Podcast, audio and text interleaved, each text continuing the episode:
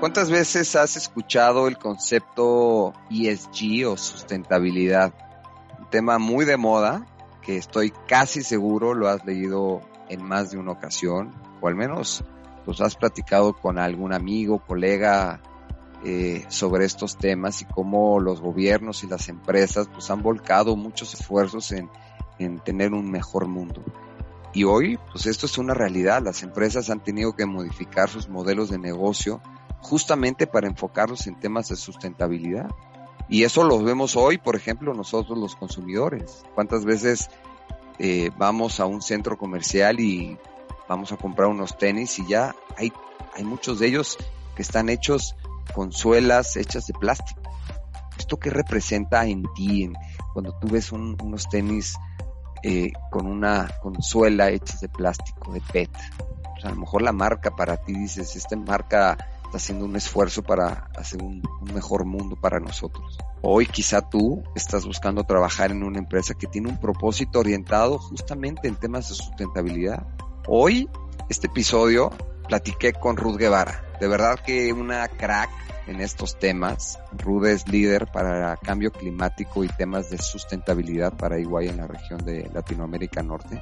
Yo te invito si eres emprendedor, si eres un estudiante, si eres una, un ejecutivo, si eres una persona que está en una organización y quieres entender un poco más cómo puedes hacer que tu empresa esté más orientada a un modelo de sustentabilidad que de paso lo escucharán a través de Ruth. Esto ya no es un tema de moda. El que no está, está fuera. Así que yo te invito, escucha con detenimiento, nos platica con peras y manzanas como tratamos de hacer estos podcasts y sobre todo entender, por ejemplo, herramientas que hemos desarrollado en EY para identificar qué tan madura está tu empresa en temas de sustentabilidad.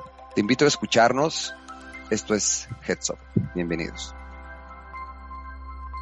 Mi querida Ruth, ¿cómo estás? Qué gusto saludarte y tenerte aquí en este podcast en donde queremos pues invitar a gente crack como tú, este, para que platiquen con peras y manzanas temas que pues escuchamos día a día, este, en, en diversos foros, platicando con nuestros clientes, en comidas, un fin de semana. Y hay a veces que hasta nuestros propios hijos nos platican en estas o nos preguntan temas que, que quizá como padres hasta a veces es difícil responderles. Eh, así que hoy pues queremos que nos platiques todo lo que tenemos que saber relacionado con este concepto que conocemos en inglés como ESG. Y bueno, pues nada, bienvenida mi querida Ruth. ¿Cómo estás? ¿Qué tal, Oscar? Muchas gracias. Muchas gracias por invitarme a participar en este podcast. La verdad es que muy contenta. Un tema sin duda muy importante que tiene un, buen grado de complejidad, como dices, eh, y también un buen, un buen nivel de, pues, de, de, moda, ¿no? De, de exposure a últimas fechas. Eh, mucho se habla alrededor de sustentabilidad, eh, la participación del sector privado, de los gobiernos, las cumbres climáticas, ¿no? La última que tuvimos en Glasgow y todo lo relacionado a los temas de sustentabilidad que estamos viendo día a día. Entonces, es un tema importante, encantada de estar con ustedes y adelante. Y, lo dijiste perfecto, o sea, es un tema de moda y ya llegaré a un punto en donde, donde me, me encantaría saber tu opinión. ¿Dónde estamos realmente hoy? O sea, porque es un tema tan de moda donde las empresas empiezan a, a, sacar en medios, en redes sociales, que están eh, migrando a un modelo de eh, neutral y que van a reducir sus emisiones de carbono y, y todo hacia un mejor mundo, lo cual es súper proactivo y, y, plausible. Sin embargo, es, en realidad esto, hay un beneficio económico en las, en las empresas, ya llegaremos ahí. Antes, a ver, Ruth, si tú le tienes que platicar, le tienes que explicar a la gente qué debemos de entender, que eso que vemos en los medios, redes sociales, ESG, qué significa ESG y déjame complementarlo. ¿Es lo mismo hablar ESG que de sustentabilidad? ¿Va relacionado o cómo lo diferenciamos? Sí, primero te contesto. El, término ESG que en realidad es el término como lo conocemos hoy en día, es cómo se ha configurado estas acciones de las empresas que vienen un modelo que evolucionó desde hace muchísimo tiempo. O sea, tú te acuerdas perfectamente bien, las empresas eh, han, han, hecho muchos, muchas acciones alrededor de la filantropía desde hace muchísimos años, ¿no? Y eso es lo que nos damos cuenta acá, que hablamos con nuestros clientes que te dicen todas estas acciones, pues las hacemos desde otra, desde otra visión, ¿no? De filantropía. Luego, eh, los temas de responsabilidad social corporativa, que también todos nosotros lo vivimos, eh, el, el, certificado que te dan, todo lo que han hecho las empresas alrededor de responsabilidad social corporativa. Y luego el sector financiero decide tener una participación muy activa y todo este modelo evoluciona y se vuelve un modelo que se llama ESG, entonces, no es ajeno para nosotros hablar de ESG porque lo único que hicimos fue ordenarlo dentro de las acciones de medioambientales, sociales y de gobernanza. Environmental, social y governance. Pero son estas acciones que sí se han modificado y se han modernizado y se han sofisticado también muchísimo eh, por la participación del sector financiero dentro de toda esta mezcla, pero eh, son acciones, Oscar, que nosotros conocemos desde hace muchísimos años. O sea, las empresas hoy en día que nos cuentan lo que hacen, cómo lo hacen, desde ahorro de energía, pero ayudar a ciertas eh, iniciativas, desde pueden ser hospitales, pueden ser escuelas, este, iniciativas de reciclaje. Sea, te estoy hablando un poco de todo, ¿no? Inclusión social, eh, programas sociales, todo esto ha sido desde hace muchísimos años, ¿no? Pero lo que pasó hoy es que se organizó bajo un paraguas que se llama ESG y es un paraguas muy grande que toca los temas amplísimos de, de medio ambiente, impacto medioambiental, eh, el impacto social y el impacto de gobernanza dentro de las empresas. Entonces, el sector financiero lo que te pide es organiza esta información de esta manera para que yo la pueda entender y leer, porque yo ya estoy participando activamente en inversiones en empresas eh, que necesito entender cómo está esta información y de qué se trata, ¿no? Entonces, a grandes rasgos, esto es ESG. Hay muchos, muchos eh, puntos y subtemas dentro de cada uno de los grandes temas, pero es un paraguas inmenso como te podrás imaginar. Me puedo imaginar y me puedo imaginar la cantidad de chamba que traes hoy en día, mi querida Ruth. A ver, eh, platícanos un poco cuáles son las principales tendencias justamente en materia de, ESG slash sustentabilidad, ¿no? Que están afectando o afectarán a las empresas en América Latina. Sí, mira, yo te diría que en América Latina y, y, en el mundo en realidad, lo que, lo que ha pasado, sobre todo en América Latina y México, sabes que estamos completamente integrados a la economía de Estados Unidos y, y, algunas otras, pero principalmente Estados Unidos. Entonces, al, al, ser México ya parte de estas cadenas productivas y cadenas de valor, ya no hablas de importación, exportación, sino hablas de cadenas productivas integradas donde México hace una parte, la va, manda a Estados Unidos, Estados Unidos termina algún tipo de manu manufactura y luego se venden los productos o la regresa a México, se acaba acá la manufactura y se ven, ¿no?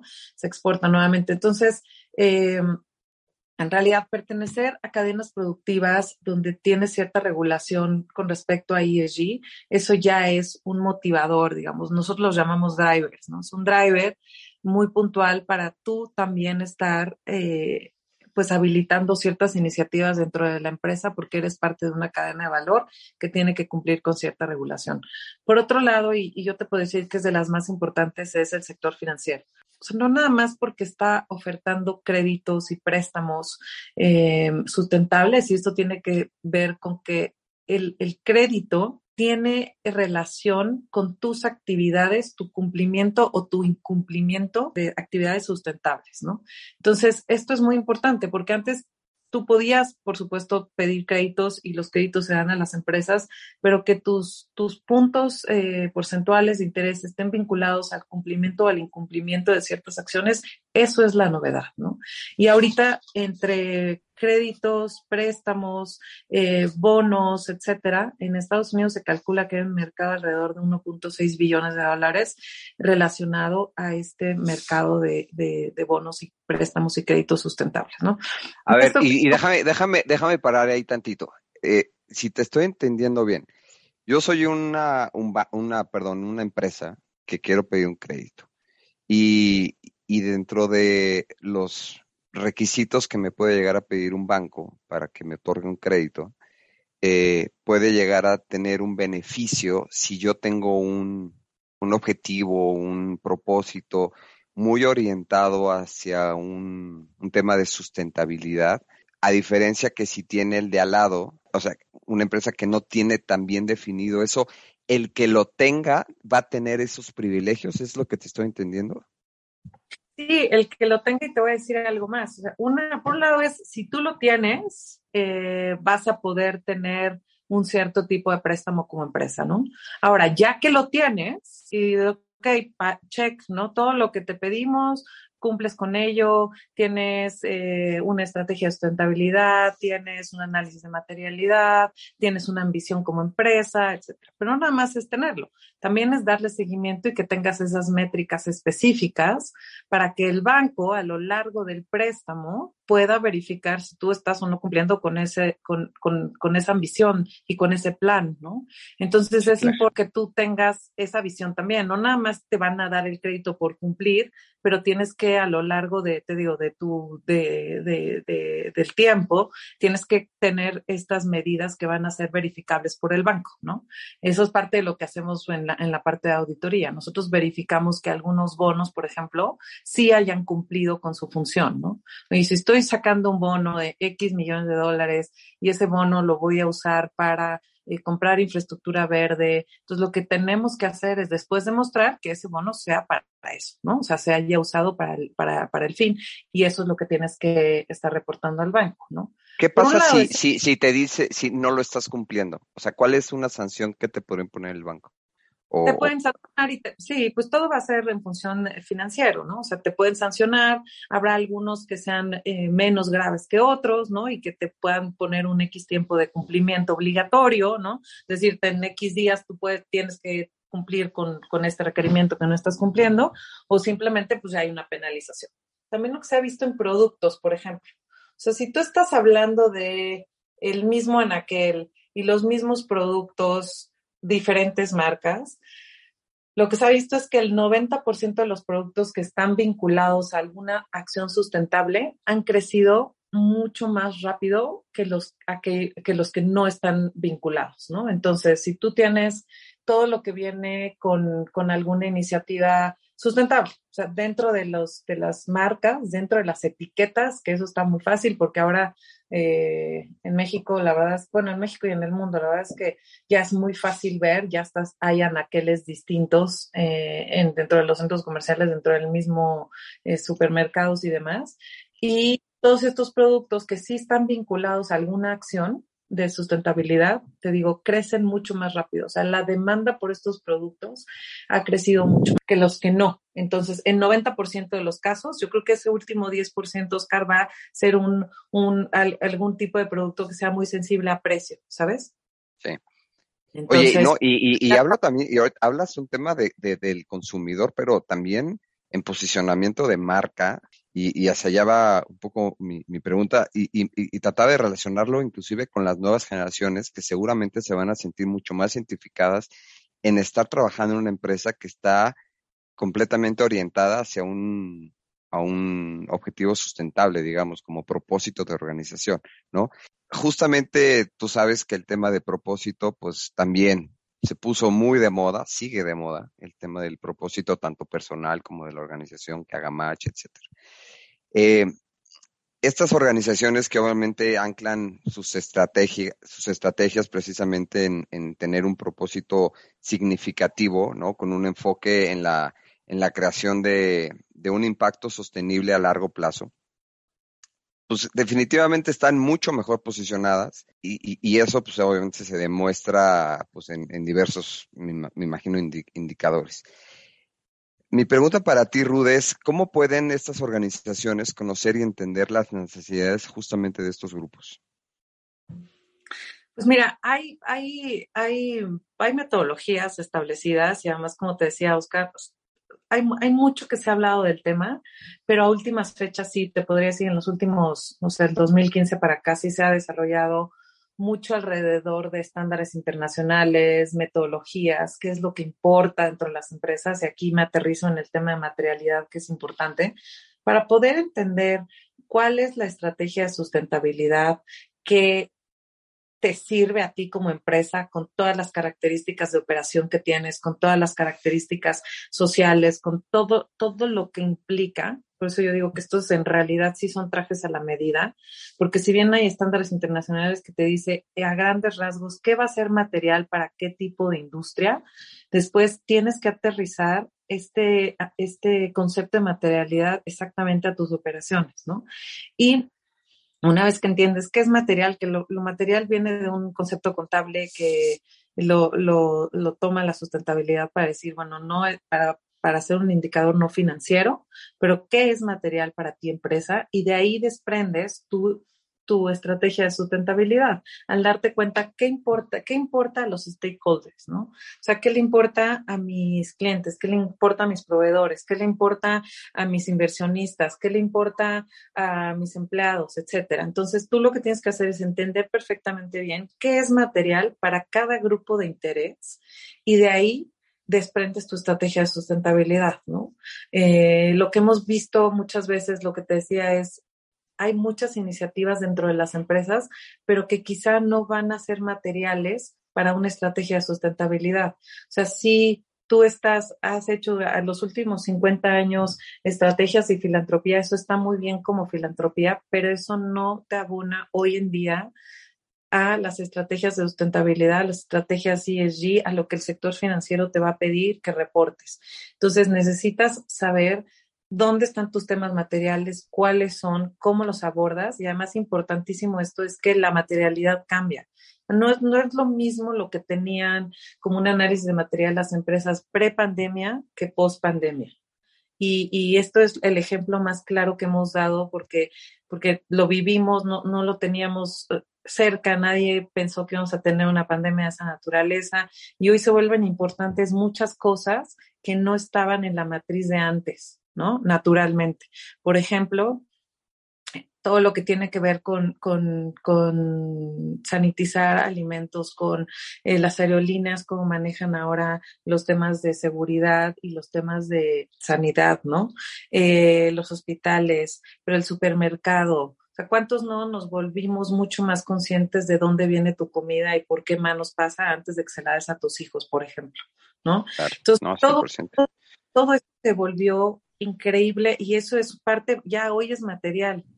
Todo lo que hemos visto nosotros en los últimos proyectos con diferentes clientes es cómo han cambiado estos temas en los últimos años derivado de pandemia. Y si me dejas agregar un tema más que tampoco veíamos venir tan cerca, en los temas de, de Rusia, por ejemplo, han afectado la cadena de valor de tal forma que tampoco venir. Entonces, cuando tú ves, tienes un análisis de materialidad que lo puedes vincular a tus riesgos climáticos también y decir, oye, ¿por qué? ¿Qué, qué mejor que tener una cadena de valor resiliente. Y esto quiere decir, pues tengo que identificar mis riesgos primero, ¿no? Para poder después decir cómo los voy a mitigar y cómo va a ser resiliente mi cadena de valor. Entonces, son estrategias que la verdad ya están muy estudiadas. O sea, lo que tienen que hacer las empresas es seguir el ABC para entender dónde están, cómo están. Y lo que sí hemos visto, por ejemplo, en, en, la firma, en EY, son cuatro puntos muy importantes, ¿no? Uno, la empresa está replanteando las estrategias y desarrollando las estrategias. O sea, todo lo que yo hacía antes como responsabilidad social corporativa, eso está muy bien, eso cae dentro de una parte, pero tengo que replantearme, tengo que ir más allá, tengo que entender dónde están mis ambiciones y qué es lo que quiere ahora eh, eh, el, el, mercado, digamos. ¿Qué me están pidiendo mis consumidores? ¿Qué me están pidiendo mi, mi, base de talento? O sea, ¿dónde estoy? Necesito replantear. O las empresas que se queden con esta idea de, de, no modernizar y no replantearse estas estrategias van a tener mayores problemas para crear valor de largo plazo, ¿no? Dos, estamos acelerando la transición. O sea, lo que ha pasado, y como bien dices que tengo mucha chamba, es que, ok, ya identifiqué, ya estoy aquí, mi ambición es tener eh, reducción de emisiones, por no decirte net zero, que eso ya es muy ambicioso y solo las muy grandes lo están haciendo, pero reducir mis, mis emisiones, quiero mejorar las condiciones laborales, quiero mejorar mi gobernanza y eso necesitamos acelerar esa transición porque además un punto importantísimo, Oscar, es que en realidad eh, estos impactos climáticos pues sí nos están alcanzando, ¿no? O sea, sí hay eh, mucho relacionado a lo que ha pasado en desastres naturales, hay números impresionantes de los billones de dólares que costó, por ejemplo, Estados Unidos los desastres naturales en los últimos años, o sea, entre incendios, huracanes, eh, entonces, también es algo que ya lo ves y dices, pues es que sí me está alcanzando un poco el, la vida, o sea, me tengo que poner la pila y eso es lo que están haciendo las empresas. Eh, una estrategia que nosotros siempre pedimos y, y, asesoramos es hacer una estrategia de gobernanza y de operación dentro de los temas de sustentabilidad. Eh, para poder tener lo que te decía, medición, para poder tener certeza y después pues construyes confianza, ¿no? Porque como hablabas de comunicación, hay muchas empresas que vemos que, que tienen muchas iniciativas, que son increíbles además, pero que ha faltado comunicarlas. Entonces, comunicarlas mediante ya sea reportes muy estandarizados, que hay una base de reportes importante que ahorita pues está estandarizando porque hay tantos que también luego es difícil entender y compararlos eh, uno a uno pero ya hay estándares eh, internacionales muy buenos que puedes tomar y que puedes decir, y entonces yo, mi último paso es construyo confianza, comunico y empiezo a integrar todas estas iniciativas de sustentabilidad en mi cultura, ¿no? Por lo que decías, oye, el talento cada vez es más responsable de dónde trabaja y cada vez es más eh, eh, importante para todos identificarse con un propósito de la empresa. Sí, que, que eso me parece fundamental. Y, y, te escucho y de verdad que, bueno, creo que el tiempo no nos da para, para poder hacer todas las preguntas, pero qué, qué, qué importante. Y a ver, déjame nada más, eh, hablabas de filantropía hace unos minutos, ¿no? Que, que quizá la gente llegaba a hacerlo con toda la buena fe y, y sin un propósito como hoy en día creo que ya es una necesidad y recuerdo en otra en otra plática nos decías eh, que esto eventualmente se va a volver obligatorio para las empresas en cierto momento, ¿no? Eh, eh, ¿cómo, ¿Cómo dividir? O sea, pienso en aquella persona que está escuchando este episodio y dice, oye, a ver, yo lo que hacía o lo que hago en mi empresa, pues es, no sé, reciclo, hago esto con un propósito de tener un mejor mundo, ¿no? Pero quizá lo estoy confundiendo con el concepto de filantropía y no lo estoy llevando ya a un modelo realmente en donde me va a llevar al siguiente nivel, ¿no? Como organización. ¿Qué estás viendo en los clientes como para definir esa estrategia y decir, a ver, no, lo que tú estás haciendo es, es filantropía, pero no es, no lo estás agrupando dentro de un modelo de estrategia real y no le estás dando ni siquiera una accountability, ¿no? ¿Cómo, ¿Cómo, ¿Cómo lo estás viendo tú en las empresas o qué consejos le darías a esa persona que por dónde empezar a definir una estrategia? Sí, es lo que nosotros estamos haciendo y, no, nos pasa muchísimo porque hay muchas iniciativas que yo creo que son muy valiosas. Desde, te digo, desde la, la parte mucho más filantrópica de regresar a la sociedad de, por, por, parte de las empresas, ¿no? Que ahora la mentalidad cambió porque antes era como, pues yo regreso a la, a la sociedad porque me ha ido tan bien que entonces les voy a regresar algo, ¿no? Hoy la mentalidad cambia completamente, Oscar, y es decir, ¿por qué hoy gracias a esta sociedad que tengo y gracias a todo lo, lo, que hay alrededor de mi empresa es que soy tan exitoso. Entonces es tomarlos en cuenta, desde tomar todo esto en cuenta, todo esto, este ecosistema desde una visión un poquito más, mucho más general y mucho más ambiciosa, ¿no? Entonces yo lo que te diría es, hay que entender cuál es la madurez de sustentabilidad de las empresas y esto tiene que ver, nosotros tenemos identificados ocho pilares eh, para saber dónde estás, qué has hecho, cuáles son estas actividades eh, que, que la empresa ha hecho desde hace muchísimo tiempo y ahora hay que articularlas, porque hay que entender que ya no es un enfoque aislado, entonces haces una estrategia articulada que tiene componentes en el medio ambiente, que tiene componentes sociales, que tiene componentes de gobernanza y que eso ya se llama una estrategia de sustentabilidad. Entonces, yo lo que te diría es, todas las acciones valen, todo cuenta. Lo que va a ser importante es articularlas, ponerlas bajo, nosotros tenemos una rueda de transformación, Sustainable Transformation Methodology, Y esto ya te indica dónde estás. Vamos a descubrir, vamos a navegar, vamos a activar, vamos a medir todo lo que estás haciendo y naturalmente vas a acabar en innovación, porque que no se nos olvide que lo que ha pasado derivado de, de implementar estrategias sustentables dentro de las empresas es que muchas empresas han encontrado nuevas unidades de negocio y de eso se trata. ¿no? Gracias a la innovación eh, y, el, ejemplo que te doy son los tenis famosos, que toda la suela de los tenis son hechas de reciclado de PET, ¿no? No están los más bonitos, pero ya están en todos los anaqueles del país, ¿no? Entonces, es eso, o sea, es decir, bueno, y entonces, tomando todo este residuo, ¿no? Que ahí también ya estamos hablando de otros temas como eh, economía circular, reciclaje y demás, pero también puede encontrar oportunidades de nuevos negocios y el, el, tamaño del mercado de eh, sustentabilidad, digamos, y acciones sustentables es alrededor de 12 billones de dólares anuales, ¿no? Eso está calculado más o menos. Entonces, hay oportunidades de nuevos negocios, hay oportunidades de eh, tener una cultura laboral que incluya muchos de estos conceptos y, y, la idea es que tú naturalmente vas a estar mejor y después, ya en una tercera o quinta derivada, como tú quieras, sí le estás dando más valor a tu portafolio, ¿no? Entonces, el sector financiero, pues de alguna forma, te va a empezar a premiar o castigar las acciones que estés haciendo. O sea, el que no migra esto está fuera, punto final. O sea, el que no tenga un modelo estratégico de ESG, este, está fuera por así decirlo, y ponerlo en palabras fáciles. Muy fáciles. Y otro muy fácil que todos, todos estamos familiarizados con él, llaman impuestos, y hoy en México se llaman impuestos verdes, y hay 11 estados del país que, que están a nivel local haciendo impuestos. O sea, están, se publicaron la mayoría en el diario oficial de diciembre. Eh, y hoy en día las impuestos están teniendo requerimientos importantes de impuestos verdes y esto tiene que ver con las emisiones que están generando al, medio ambiente por su operación.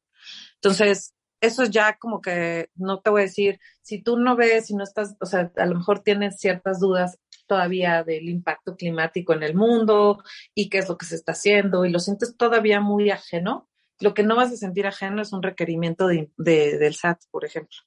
¿no? o sea, exacto a llegar y vas a decir, no, pues esto sí lo tengo que cumplir. ¿Y cómo lo puedes cumplir y mejorar? Reduciendo tus emisiones, mejorando tu operación, realmente volteando a ver y a entender una evaluación específica de toda tu empresa, ¿no? Es, increíble cómo ahí empiezas a vincular la relación gobierno-iniciativa privada, ¿no? Este, que me imagino en un inicio se, se, pues se contempló que los gobiernos fueron los que impusieran justamente a través quizá de impuestos y demás, pero al ver que la capacidad no, no daba para poder este, llegar al objetivo, pues se tuvo que involucrar la iniciativa privada. Exactamente, o sea, lo que, lo que gran parte de esta teoría es, y, y lo que dijo la ONU hace muchísimos años es, vía impuestos y regulación no va a ser suficiente, porque el impacto climático está generando muchas consecuencias y es muy acelerado. Entonces, vía regulación no va a ser suficiente y ahí es donde eh, realmente es lo que te digo, el sector financiero está jugando un papel fundamental, porque al tener incentivos o al tener castigos o al tener toda esta participación, o sea, hacer inversiones o decir inversiones en portafolios de tamaño de, trillones de dólares, estás hablando de una participación muy activa, es el sector privado y además se están poniendo cierta responsabilidad ahí, ¿no? Que eso es lo importante. Entonces, y la otra, pues sí, va a ser vía regulación y vía impuestos. Claro. Pues si yo fuera un cliente, ya te estaría pidiendo en este momento tu correo para saber en dónde estoy parado, porque sé que, que, traemos por ahí una herramienta este, muy padre, totalmente innovadora para justamente hacer un diagnóstico, que creo que es el paso uno, ¿no? Porque yo creo que esto, esto es como todo. Tú piensas que a lo mejor si eres un restaurante, si eres un hotel, si eres lo que sea, quizá pues hay indicadores que te dicen pues que a lo mejor que los clientes están satisfechos. Y una cosa es pensar que tú estás ahí a lo que los clientes realmente dicen de ti, ¿no? Eh, y eso es justo lo que te quiero preguntar. El primer paso, creo, y corrígeme, es, a ver, dime dónde estoy parado, que creo que es un poco lo que nos venías platicando, ¿Cómo, ¿Cómo está funcionando esta herramienta de diagnóstico? No sé si nos quieras platicar un poco de ella. Sí, la herramienta la, la, mm, la desarrollamos justo porque necesitábamos algo para poder ayudar a los clientes de manera más rápida, ¿no? Y de mejor forma. Entonces, eh, es una herramienta que evalúa ocho pilares de sustentabilidad, que realmente pues evalúa gran parte de la empresa. Em, y es mediante entrevistas. Nosotros eh, tenemos toda la herramienta puesta, hacemos eh, entrevistas con los diferentes stakeholders, dueños de la información dentro de las compañías. Y una vez que nosotros acabamos realmente muy rápido, o sea, en 24 horas te podemos dar un reporte para decirte en qué nivel de madurez estás, ¿no? Y esto quiere decir eh, quizá estás muy avanzado en medio ambiente, quizá tienes muy buena política de ahorro energético, de residuos, etcétera, pero estás faltando y te hace falta eh, revisar las políticas de sociales, ¿no? Que tengan que ver con inclusión, que tengan que ver con movilidad, que tengan que ver con capacitación, etcétera. Y la gobernanza, a lo mejor hay algún tema también importante que tendrías que estar implementando ahora. Entonces, hay varias cosas que podemos sacar de conclusión. Es un assessment de muy alto nivel pero es muy bueno para empezar, porque esto lo que pasa es que nos da luz para decir, todas estas acciones que ya tienes, las podemos articular, las podemos clasificar, eh, podemos empezar por aquí y todo aquello que además es importante para ti ahora, la podemos priorizar, ¿no? Por, por ejemplo, hay empresas que están buscando ahorita eh, un IPO, por ejemplo, ¿no? Entonces, el, el, IPO, pues depende de dónde lo vas a hacer, pero si estás pensando Estados Unidos o Canadá, hay diferentes reglas con las que ahora vas a tener que cumplir si, si tú quieres ser una empresa pública, ¿no? Entonces, eh, eso es lo que más te importa en este momento. Entonces, vamos a una estrategia para ir para allá. O tú eres una empresa que tiene ciertas iniciativas, pero lo que está pasando es que tu cadena de valor se ha visto muy afectada por muchas cosas que están pasando hoy en día en el mundo, ¿no? Entonces, ¿cómo ayudarte a hacer una cadena de valor más resiliente? Encontrar esos nuevos productos, ver qué hay en temas de reciclado, ver qué hay en temas de reuso, eh, envases, por ejemplo, ¿no? Em, etcétera. O sea, dependiendo qué, eh, cuáles sean esos pressing issues, ¿no? Y como dicen, ¿qué es lo que te mantiene despierto? Por ahí es donde vamos a enfocar la estrategia, pero primero necesitamos entender dónde estás. Buenísimo. Pues eh, de verdad que esto me parece que es, o sea, si no lo has hecho, lo tienes que hacer ya. Empieza con, con este paso uno, evaluando, haciendo este primer diagnóstico. Eh, busca Ruth, no porque trabajemos juntos, pero pues son son cracks que de verdad estar, están en las mejores manos. Ruth, pásanos tu correo para que la gente te pueda contactar y, pues si tiene alguna pregunta adicional que te puedan, este, te puedan buscar por ahí. Sí, claro, Oscar, gracias. Es, mi correo es ruth.guevara arroba mx.iguay.com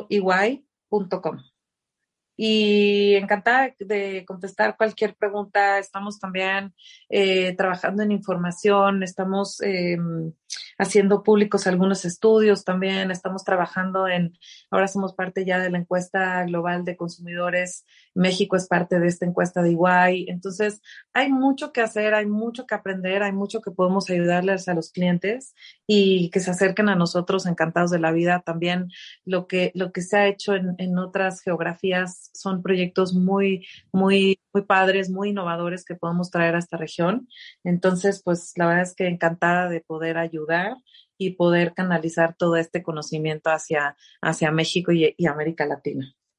Pues Ruth, gracias nuevamente por tu tiempo. Este traemos todos una agenda bastante compleja, complicada, pero de verdad agradecemos mucho el espacio por, eh, platicar un poco más aterrizado, sin tanto tecnicismo, este, este fenómeno que, insisto, lo vemos, lo escuchamos todas las semanas y a veces nadie se atreve a preguntar qué significa ESG y por qué tendría que yo estar interesado en eso. Así que pues si no has estado metido o metida en esto, pues te recomiendo hacerlo ya. Y si no, búscanos, ya tienes el correo de Ruth y cualquier duda, pues estamos aquí a sus órdenes. Ruth, nuevamente muchas gracias y como siempre un placer platicar contigo. Muchas gracias, Oscar. Muchas gracias, igualmente. Gracias, gracias a todos al equipazo que hace posible este podcast. Ya los extrañaba, ya extrañaba hacer este otro, otro podcast. Hicimos una pausa, pero retomaremos nuevamente esta serie de, de Heads Up. Y, bueno, pues agradezco a todo el equipo que, que hace posible este, este podcast y gracias a ustedes por escucharnos. Te esperamos en el próximo episodio de Heads Up. Comunícate con nosotros a través de redes sociales. En Twitter y Facebook nos encuentras como EY México o EY Colombia y en Instagram como EY-México o escríbenos al correo ey.mexico.mx.ey.com o contacto Hasta la próxima.